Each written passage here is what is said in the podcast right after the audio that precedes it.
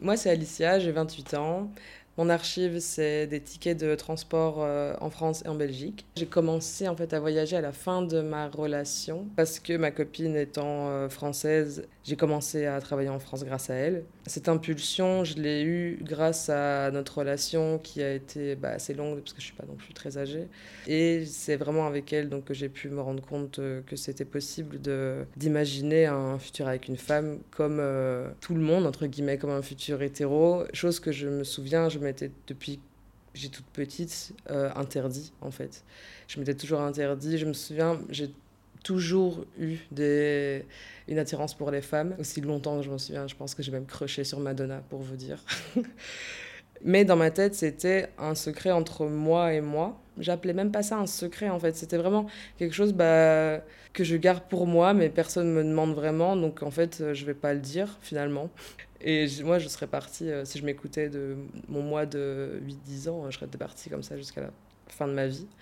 Et voilà, donc en fait, euh, j'ai pu vraiment m'accomplir dans cette relation-là et ça m'a donné une impulsion pour ensuite, euh, pour ensuite voyager toute seule et avoir de l'assurance à me présenter en tant que personne lesbienne partout où je vais, quoi, quasiment partout. Donc ces cartes, elles représentent tous les endroits où je suis allée en dehors de la Belgique, en France. C'est des endroits en dehors des grandes villes comme Paris ou Marseille, où en fait j'ai vraiment rencontré des personnes qui ont vécu un lesbianisme différent.